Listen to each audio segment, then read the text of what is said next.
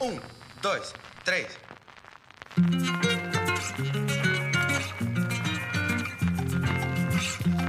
Caetano Veloso, o disco de 1969, conhecido como Disco Branco ou ainda aquele da capa branca assinado, é o segundo disco solo de Caetano Veloso. Gravado em um pequeno estúdio na Bahia, quando Caetano já estava sob a vigilância da ditadura militar, o disco teve arranjos e produção feitas por Rogério Duprá em um estúdio de São Paulo. Com clássicos como Irene, Não Identificado e Atrás do Trio Elétrico, o álbum de 1969 é como um marco entre a fase do tropicalismo e a fase pós-tropicalista, que seria marcada pelo exílio de Caetano e Gil em Londres. Eu sou Renan Guerra e hoje estou aqui com um convidado mais que especial. Bem-vindo, Maurício Pereira. Oi, Renan. Oi, queridos ouvintes. Tudo bom? Tudo. É, esse foi um disco que você escolheu, né, Maurício, para a gente papear aqui um pouco sobre ele. E eu achei uma escolha muito interessante, porque a gente está num ano em que o Transa faz aniversário, né? E é um disco do Caetano que as pessoas gostam muito. Elas são muito apaixonadas. E eu acho legal a gente falar de outras coisas do Caetano que também são interessantes e são importantes, né? Sabe que eu nasci em 1959. Então esse disco saiu quando eu tinha 10 anos. Os meus pais compravam esses discos. Então, ali, entre 68 e 73, chegaram na minha casa discos que podia, eu podia estar tá falando deles aqui.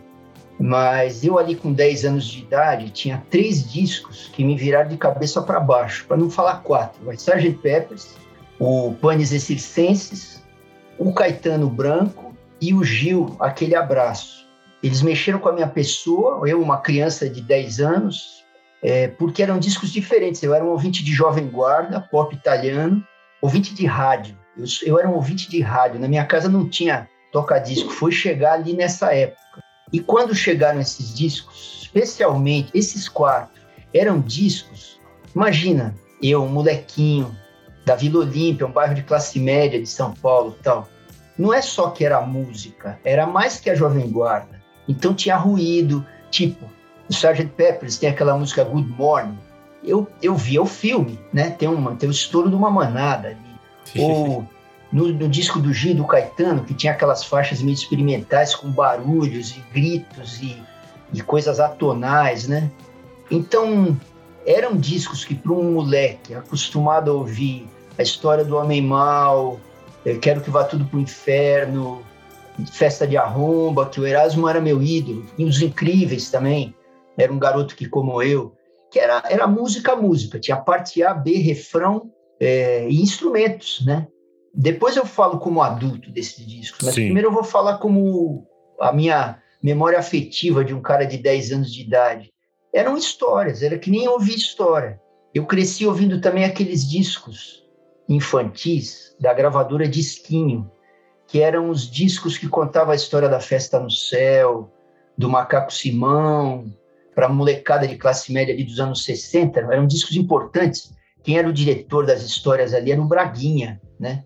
Sim. E era um elenco super legal, histórias legais, clássicas. Então, esses discos dos baianos e, e dos Beatles, esses malucos que chegavam ali no começo dos anos 70, eram caras que estavam juntando jovem guarda com contação de história, né? Minha família, a gente sabia que tinha uma ditadura, Uh, os meus pais ouviam coisas diferentes, diferentes das que eu ouvia no rádio. E mesmo se a gente pensar Irene ou Aquele Abraço, essas músicas chegaram até o rádio, eh, ia para o Chacrinha, tinha um programa de televisão dos baianos no, na TV Tupi, chamava Divino Maravilhoso. Quando eu conseguia ficar acordado, porque o programa era, domingo, era segunda, super tarde, eu estudava de manhã, então quando eu conseguia ficar acordado, eu assistia os baianos sentados cantando, né? Então esse disco do Caetano, ele é muito forte para mim. Mesmo sendo criança, dava para sacar que tinha umas letras diferentes. Tem uma coisa que eu acho, como um músico, um pensador amador, filósofo amador, eu acho assim, a gente no Ocidente, de tanto a gente ouvir o sistema tonal, quando a gente tem três anos de idade, o campo harmônico maior já está dentro, eu podia dizer que já está dentro da orelha da gente, mas não, ele está dentro Sim. do cérebro da gente, mas não, ele está dentro da alma da gente.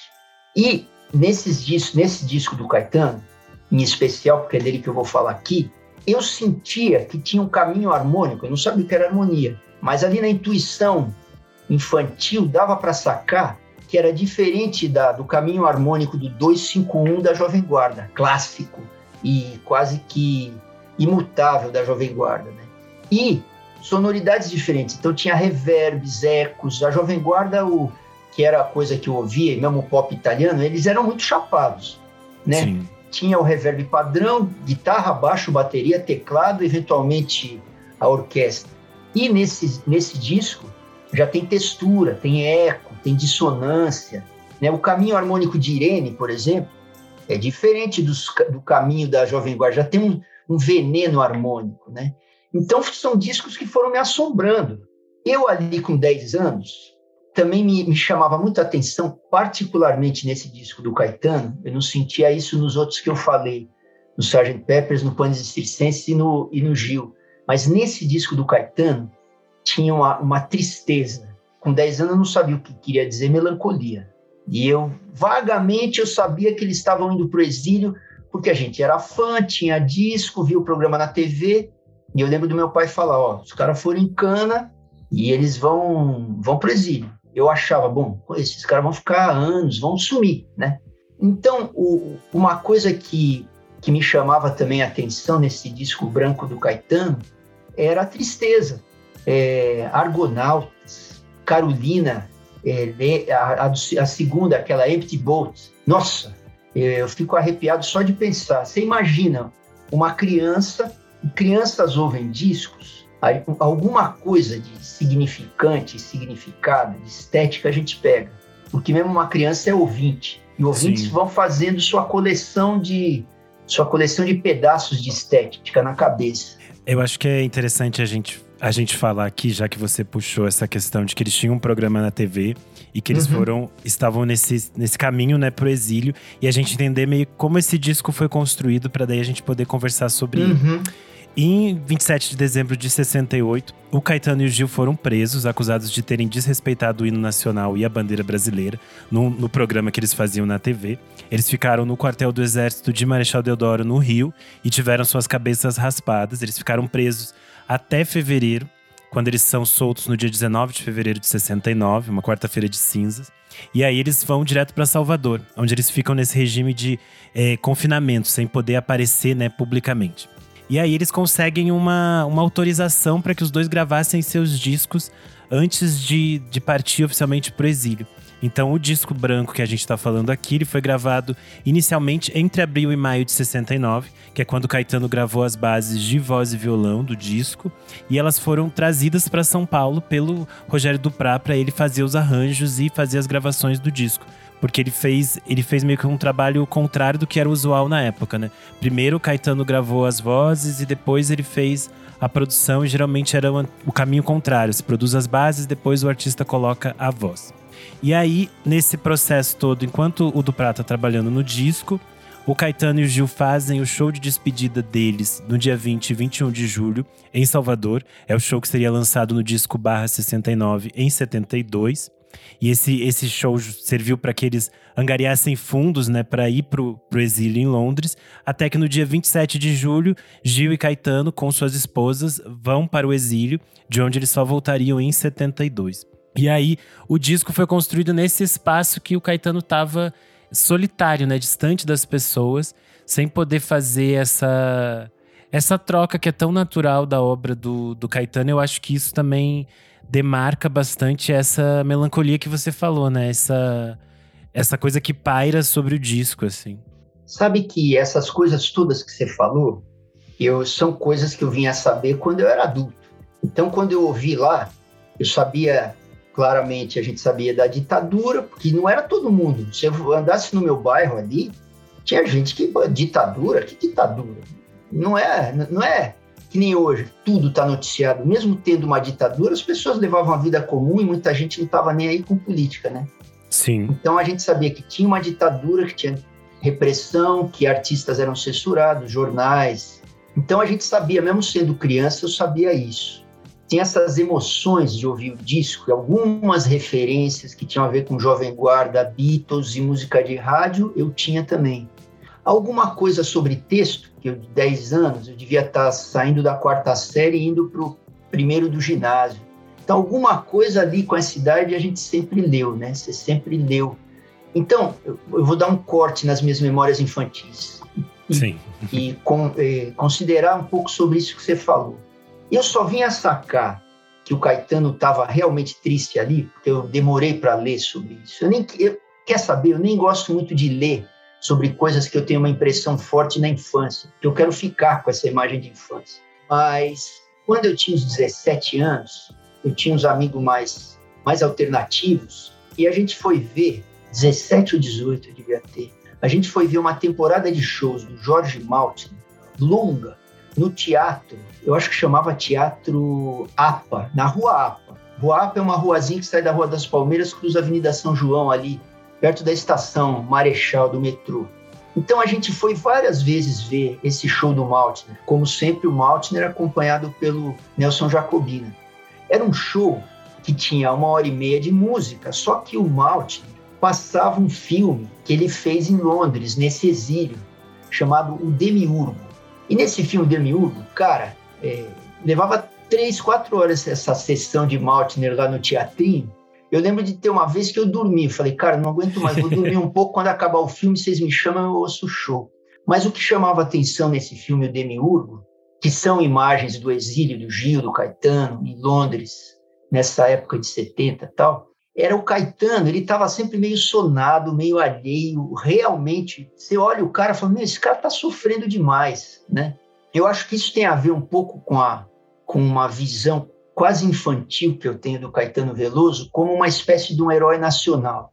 Eu Sim. entendo ele como um grande filósofo brasileiro, porque é o cara que sofreu a ditadura na carne, é, porque foi exilado, sofreu a ditadura na alma, porque ele, ele ele sentiu a tristeza de ter sido arrancado da linha evolutiva do pop que ele estava propondo. E, num certo sentido, ele é um, sabe, aquele velho filósofo que traz o veneno para os jovens, o Platão, vai.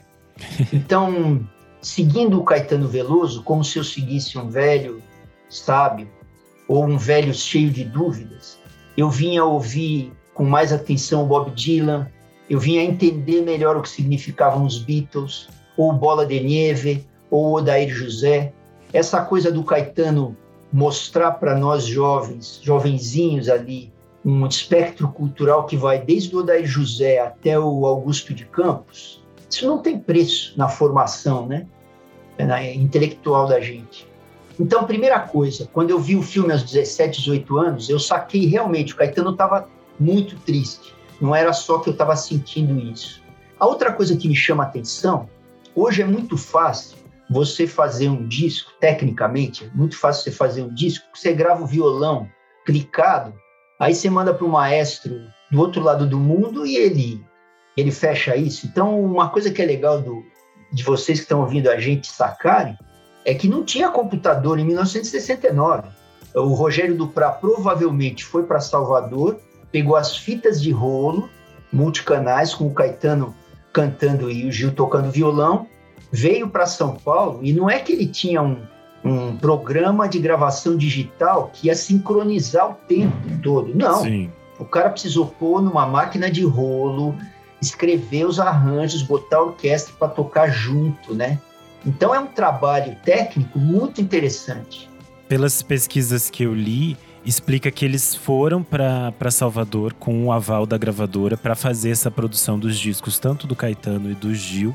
Só que eles chegaram lá e viram que não tinha nenhum estúdio com condições técnicas para o que eles estavam pensando em Salvador. E aí foi uma ideia do Duprá que eles gravassem as vozes e essas bases e ele trouxesse para cá. E, e é surreal mesmo, como você falou, essa questão técnica, como ele consegue fazer todo esse processo separado, né? Quando eles já estão, Gil e Caetano já estão nesse outro processo indo para o exílio. É importante para a gente que é músico. Eles tinham um metrônomo, então isso se sincroniza ouvindo. Não é que nem hoje, a máquina sincroniza para você, o computador sincroniza. Sim.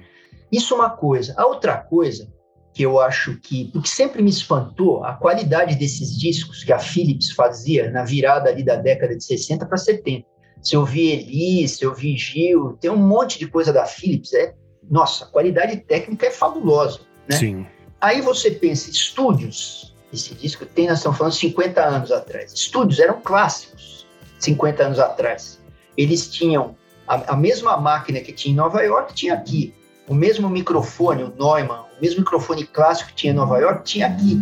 Então, era diferente também de hoje. Você tem 500 jeitos de microfonar ou 500 jeitos de captar, né? Não, tinha as máquinas clássicas boas de rolo e os microfones clássicos, que era, sei lá, meia dúzia, uma dúzia. O que, o que o George Martin fala nos documentários sobre os Beatles é o que tinha no mundo inteiro.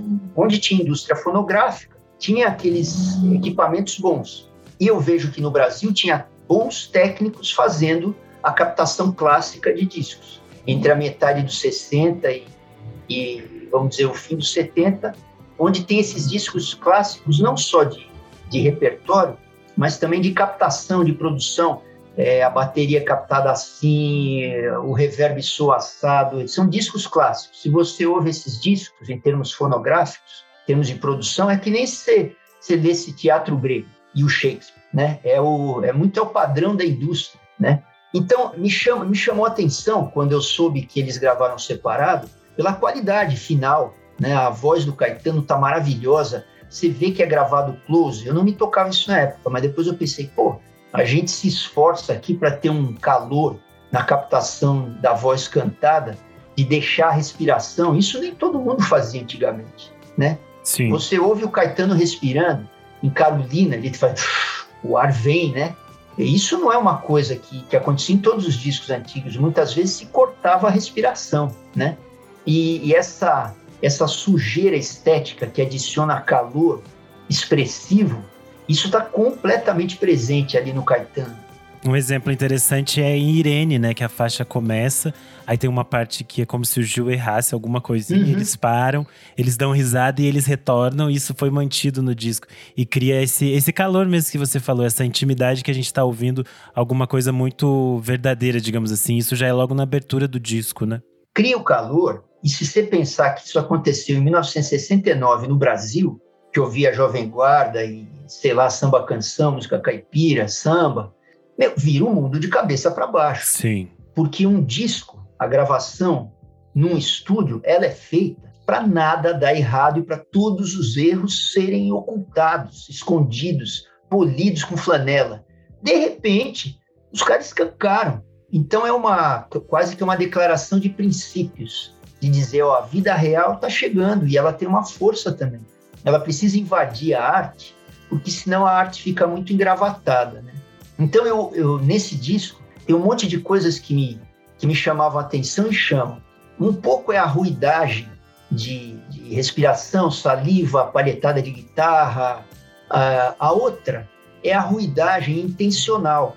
Então você está ouvindo a música, de repente, no meio de uma, de uma nota lírica que o Caetano está cantando, tem uma guitarra com fuzz ou distorção dissonante, tem o Gil gritando, tem um acorde meio, meio muito dissonante da, da orquestra do Duprá, ou às vezes tem o som de um carro passando. Isso me chamava atenção, porque não é que só tinha, não tinha apenas o, a, a, a música, tinha panorama é, sonoro, né? E eu acho que isso impressionava o ouvinte. É, certamente isso aí devia ter algum parentesco com poesia concreta, com o cinema do Glauber Rocha, sabe? É, às vezes parecia, a música parecia um filme, né? Tem aquela música falada do Caetano ali, que tem hora que eu entendo, tem hora que eu não entendo. Na época, isso eu não consigo lembrar o que eu achava. Não parecia nem as vozes deles, né? É curioso a gente pensar, você falou isso de que é como se fosse. Tem essa coisa meio de cinema, de todas essas referências, e tem todas as experiências que, que ele estava vivendo também, né? A gente pensar que ele passou esse tempo preso e a gente sabe Uhum. o quanto essa experiência foi é, marcante na vida dele, o quanto isso é reverbera em toda a obra dele, tanto que isso vai aparecer no, no livro dele, né? O Verdade Tropical Uhum. e depois vai ser transformado no documentário que saiu no ano de 2020, que é o Narciso em Férias, que é especificamente sobre esse, essa passagem da prisão de 68 para 69. E uma das canções, por exemplo, do disco Irene, que a gente citou aqui, ela foi escrita dentro da, da cadeia. Era uma homenagem dele para a irmã, né?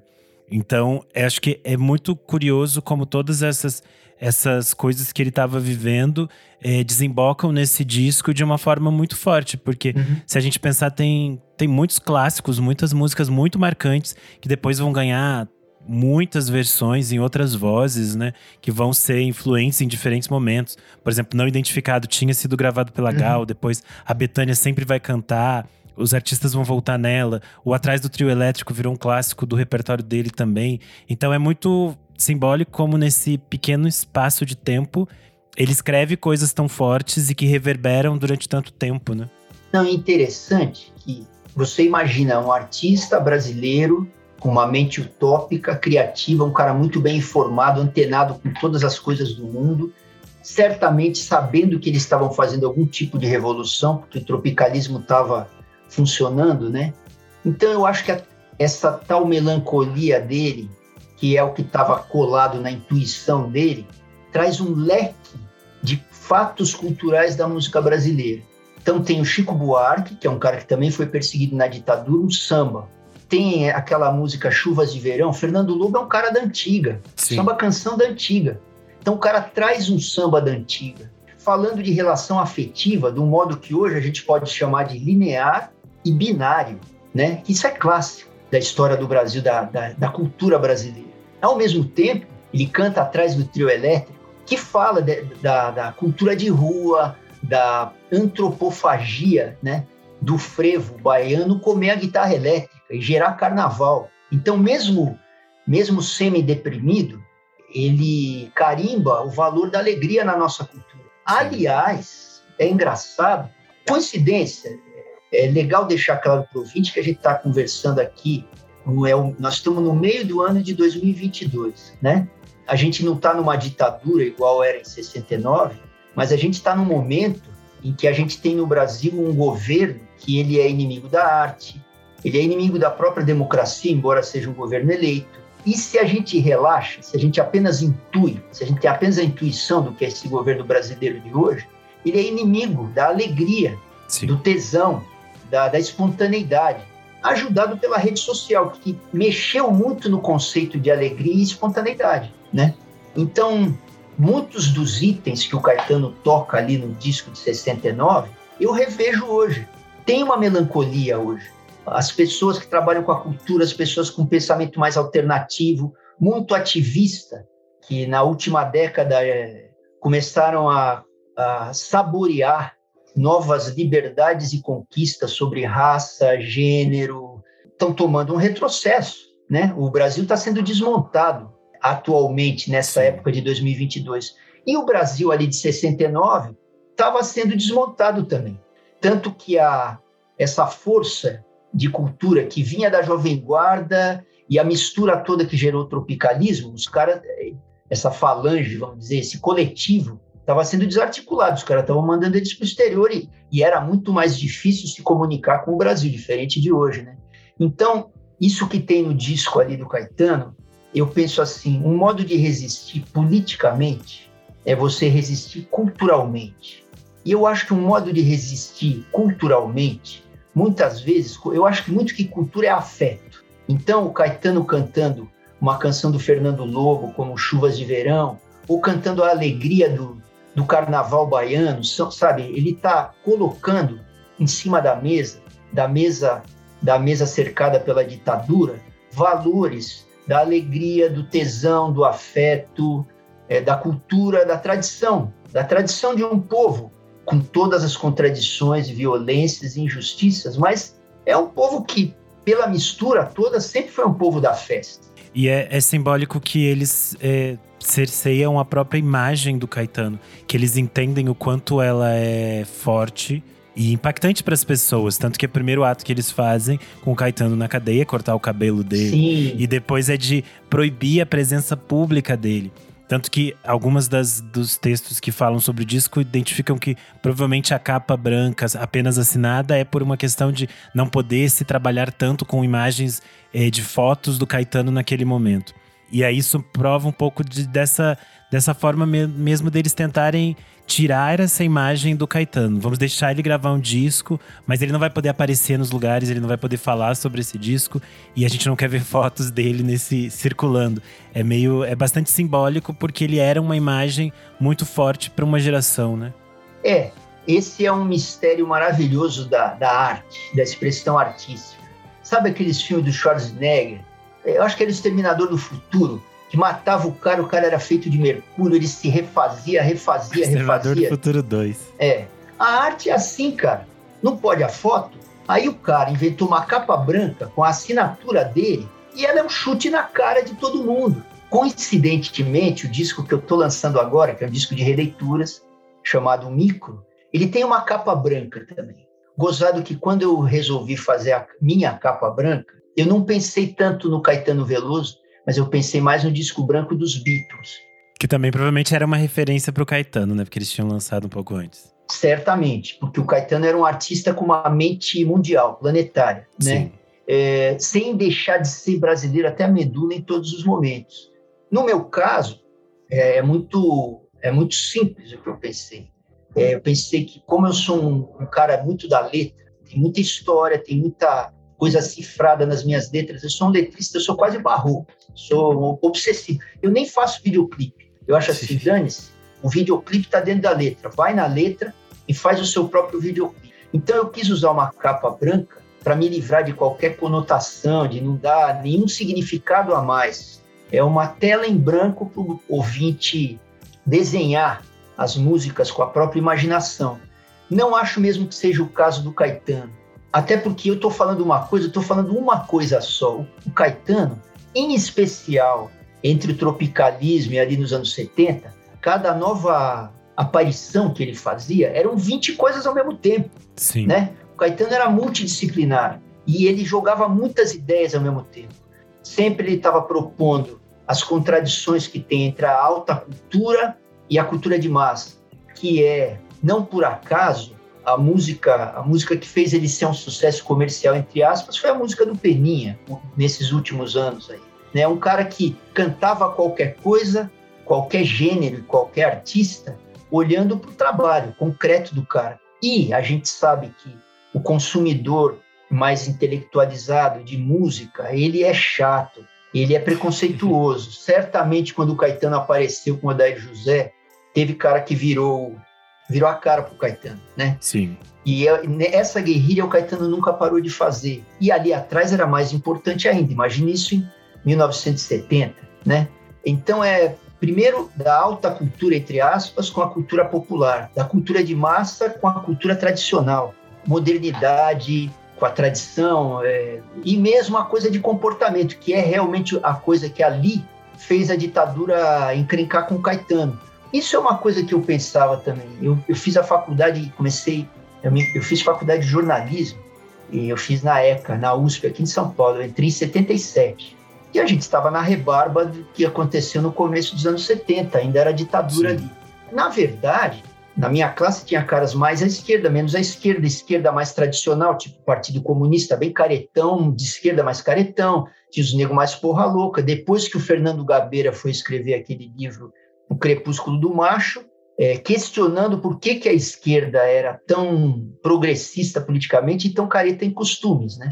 Mas o fato é, na minha cabeça ali de pré-adolescente, já adolescente nos anos 70, eu pensava, tá, por que, que eles, eles prenderam o Caetano e o Gil e não o Geraldo Vandré e o Chico Buarque? Tudo bem, o Vandré e o Chico Buarque também foram para o exílio, mas num primeiro momento, os caras que que tinham os textos das letras explicitamente políticos era o Vandré e era o, o Chico Buarque, Sim. né?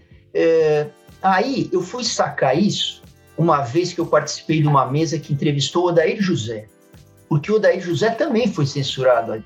Tem o, o livro daquele professor Paulo César, né, que fala dos, dos bregas, entre aspas, que foram censurados pela ditadura, Paulo Sérgio, Odair José, sei lá quem.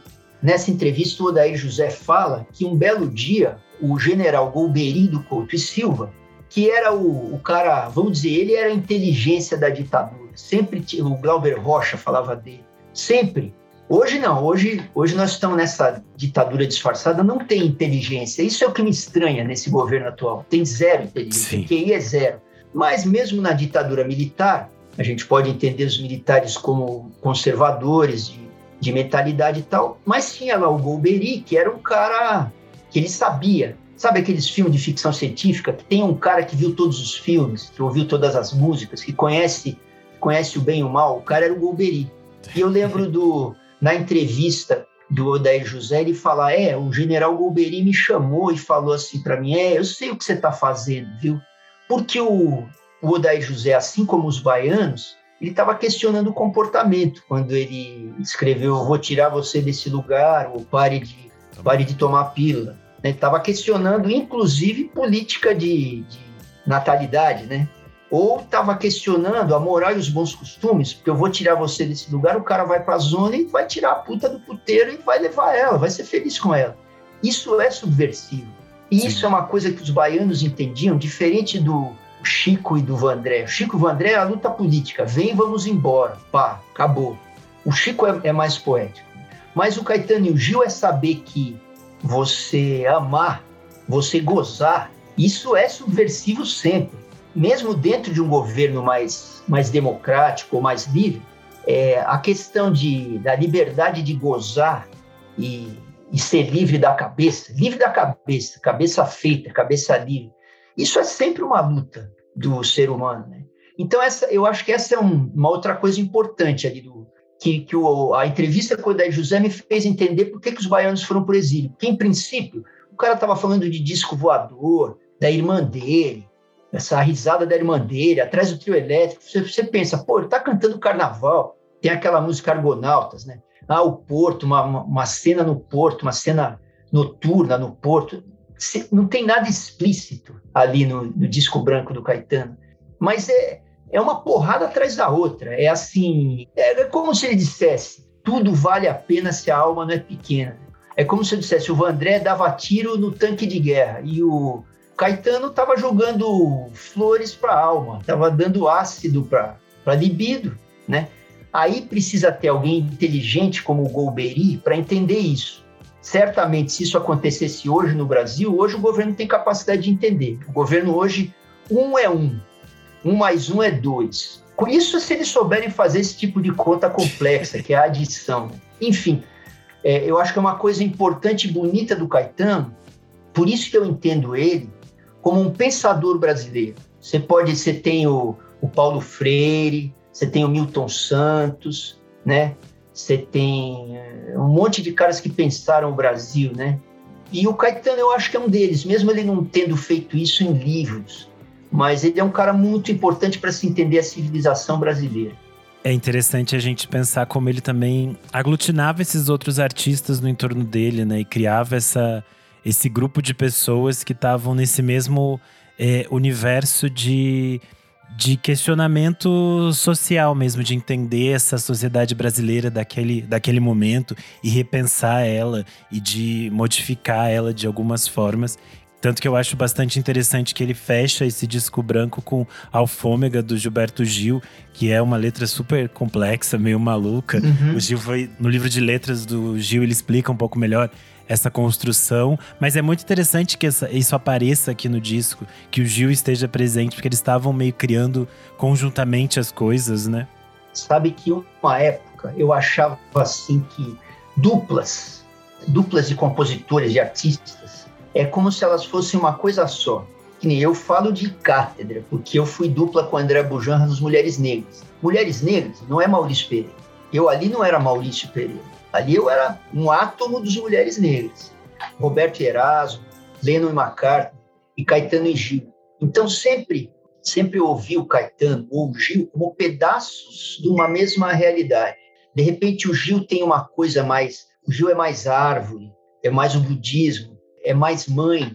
O Caetano é mais tóxico, o Caetano é mais pilhado. E os dois, a, a ideia dos dois se completa. Se a gente ouve os dois cronologicamente, o que eles foram lançando juntos, é a leitura completa do Brasil dos últimos 50 anos, assim. E isso que você falou do Caetano, total.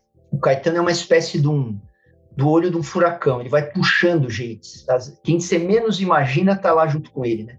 É muito legal isso. Sim, e eu acho que, como você falou, esse disco continua reverberando ainda na, na atualidade, né? Ele segue um disco muito atual, como praticamente uhum. todas as coisas que o Caetano fez, por causa dessa, desse olhar para o futuro e dessa forma de aglutinar coisas, misturar coisas inesperadas, de surpreender porque a gente escuta o disco branco ainda agora, 2022, e ele continua surpreendente, ele ainda tem coisas novas a serem descobertas, ele ainda tem ruídos que a gente não tinha ouvido antes. Uhum. Então eu acho que isso é, isso mostra a força desse disco e a importância da gente conversar sobre ele aqui, de que as pessoas escutem ele de novo e escutem com outros, com outros olhos, outros ouvidos, né? Eu acho que é um disco para a gente escutar como cientista. Cientista é como é que ele está gravado, como é que são as letras do Caetano, pensar que ele foi gravado ali há 50 anos. Isso é uma coisa. A outra coisa que tem a ver com isso que você falou do disco ser atual é fecha o olho, toma um vinho ou toma o que você queira tomar, fecha o olho, mete um fone e mergulha no espírito desse disco. Ele é sim, ele é completamente atual. E eu acho que uma das coisas, aí eu vou falar de psicoacústica. Uma coisa que faz esse disco ser completamente atual se você pegar os discos do Caetano ali dos anos 80, tipo, sei lá, Velô, tem um momento em que a sonoridade do disco ficou meio datada, né? Sim. Nos anos 80, estavam chegando novos instrumentos eletrônicos. Tudo é, tudo é lindo, tudo é maravilhoso, para falar a palavra do, do poeta. Mas tem coisas que ficam datadas e coisas que não. Ali, nesse começo de anos 70, os discos eram gravados de uma maneira clássica. O que faz você ouvir o disco hoje e não te chamar a atenção de falar, pô, isso está datado. Eu, como artista independente, que tem que bancar meus próprios discos, talvez por ter ouvido esses discos clássicos ali dos anos 70, da primeira metade especialmente, sempre eu pensava isso quando eu fui gra gravar as coisas depois dos Mulheres Negras. Porque Mulheres era um caso à parte, mas depois que eu tinha que bancar meus discos, eu pensava assim, bom, vou gravar um disco independente com as minhas canções, pode ser que gravar um disco sendo artista independente seja igual você ser um náufrago numa ilha deserta e você lança uma mensagem na garrafa. Logo, se levar 50 anos para essa mensagem ser encontrada, eu tenho que produzir esse disco com uma sonoridade que funcione daqui a 50 anos. Geralmente, para você ser entendido no futuro, você não tem que pensar para o futuro, você tem que pensar para o passado. Você tem que ser clássico quem falava muito para isso era o, o, pai do André, o Antônio Abujan. Ele via a gente, às vezes eu estava lá na casa do André ensaiando e a gente trocava umas ideias. O Abujan era um cara de formação clássica do teatro, né? Ele era meio iconoclasta, é meio é, provocador, né? Ele fala: não, vocês não precisam saber nada que está acontecendo. Se vocês souberem lerem os clássicos, vocês têm o agora, né? Então, é, na música, eu acho que tem isso também. Se a gente ouvir os clássicos, se ouvir o Hendrix, se ouvir os Beatles, os Stones, se você ouviu o Caetano e o Gil, se conheceu, sei lá, o Noel Rosa, o Martinho da Vila, ou mesmo os clássicos de coisas mais populares, sei lá, o Tonico Tinoco, sei lá quem, você tem, você tem noção do que vai acontecer no futuro todo. Então, eu ali como produtor independente, que tinha que produzir um disco razoavelmente bom, com pouco dinheiro, e imaginando que às vezes podia demorar 10 anos para ele ser ouvido, eu pensava, eu vou construir meus discos com baixo, bateria, piano e guitarra. Porque esses instrumentos, eles estão acima e abaixo da moda. Daqui 30 anos, eles soam. É, não vai ter maneirismos de efeitos, reverbs e que tais, né? Então, é, no meu caso, por uma coisa prática. Ali no caso do Caetano, eu acho que como você pegar o disco do Gil, Elis, Tim Maia, toda aquela gente que gravou é, Milton Nascimento ali no começo, Secos e Molhados, do, no começo dos 70, ali não, não, eu acho que não tem exatamente uma escolha. Eu acho que ali tem o fato de as grandes gravadoras terem o equipamento clássico, como eu falei agora há pouco, com grandes técnicos. Sim. Então eles construíram música durável. A mesma coisa de você construir é, um carro de plástico ou um carro de aço. O de plástico dura uma temporada, você faz bonito no verão, depois você joga ele no reciclável. Um Mercedão velho de aço, você, dali 80 anos, se você quiser usar, você mexe nele. Então, acho que o que faz a gente ouvir hoje com atualidade, além para além da ideia e do sentimento, é o fato de, de serem gravações clássicas. Aquilo que de vez em quando, não tem aquela série Classic Records, que a gente compra o disco, o CD na banca de jornal, que vem com os canais abertos, do Steve Wonder, do Bob Marley, sei lá de quem. Alguém me falou esses dias que comprou um disco, não sei se foi do Led Zeppelin, aberto e tal. A gravação clássica, até o ano 3000, se tivesse software, era indestrutível. Né? Então, por sorte, eu acho que isso é um acaso da história, porque eu não, eu não sei o quanto o Caetano e o Gil e essa turma toda estava consciente que eles estavam produzindo os discos de uma maneira clássica que funcionaria para sempre. Eu acho que a gente fechou da, de uma forma maravilhosa esse papo sobre o disco branco de 69. E eu queria aproveitar, Maurício, para que você convidasse as pessoas para ouvir o seu novo disco, falasse um pouco sobre ele também. Esse espaço é seu para você falar sobre suas redes sociais, onde as pessoas te encontram, streaming, onde compra, onde tem show, essas coisas todas. Então, eu estou lançando agora o meu oitavo disco solo, que se chama Micro. O Micro é um disco em que eu sou acompanhado apenas, se é que eu posso falar apenas, pelo guitarrista Tonho Penhasco. Então, é um disco de guitarra e voz só, em que eu estou cantando, recantando, estou relendo canções do meu repertório todo, desde Mulheres. Esse disco surgiu de um jeito meio besta, coisa de artista independente guerrilheiro. Quando eu lancei os meus últimos discos, sempre com banda, de uns 10 anos para cá, você tem dinheiro para fazer o disco em São Paulo, alguma lei de incentivo te leva para algum festival tal, mas na hora de cair para a estrada, eu tinha que fazer uma formação menor. Então eu catei o Tonho, que é um velho parceiro meu, e falei, Tonhão, vamos de guitarra e voz, a gente faz o meu repertório todo e o repertório do último disco. Tá. Aí faz estrada, toca toca num hostel, no quintal de uma hamburgueria vegana, toca no subsolo de um, de um coworking, toca num pátio, toca nisso, toca, toca naquilo outro. O fato é que, com anos de estrada, dois tiozinhos que nem a gente, o que era para ser um disco barato de guitarra e voz para eu tocar em qualquer canto e voltar com dinheiro para casa, acabou ganhando alma. O Tonho foi achando um instrumento para me acompanhar, que é uma guitarra que ele mesmo construiu, chama semi, é uma semiacústica que ele construiu, chama semi. E eu fui achando um jeito de cantar de acordo com os arranjos que ele fez que são arranjos livres. Então, você ouve uma banda inteira quando o Tony está tocando. É um músico da cabeça muito livre, da formação clássica de instrumentista muito sólida. Então, esse, esse trabalho ganhou força na estrada. Na pandemia, eu falei, ah, vamos registrar. Então, o micro é isso. É um pequeno trabalho de dois tiozinhos, um que é um cantor, poeta, no caso eu, e outro que é um guitarrista cuja mente não tem limite. E é isso, o micro é isso. Agora a gente está saindo para fazer shows por aí.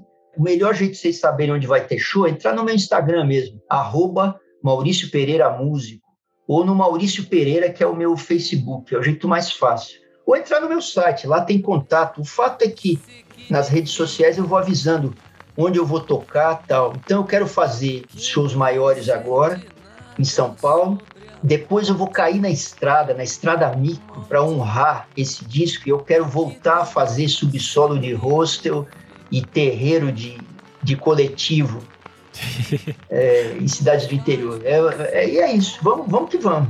Maravilha. Quero agradecer muito sua participação, Maurício. E pedir aos ouvintes que sigam a gente nas redes sociais, arroba podcast VFSM, no Instagram e no Twitter. Você também pode apoiar a gente no padrim.com.br barra podcast VFSM a partir de cinco reais. Você tem acesso aos programas especiais com bastante antecedência, pode assistir algumas gravações, tem outras vantagens. É isso. Agradecer então a presença do Maurício e até a próxima. Obrigado pelo convite. Isso aí, beijão para todos. Sorte.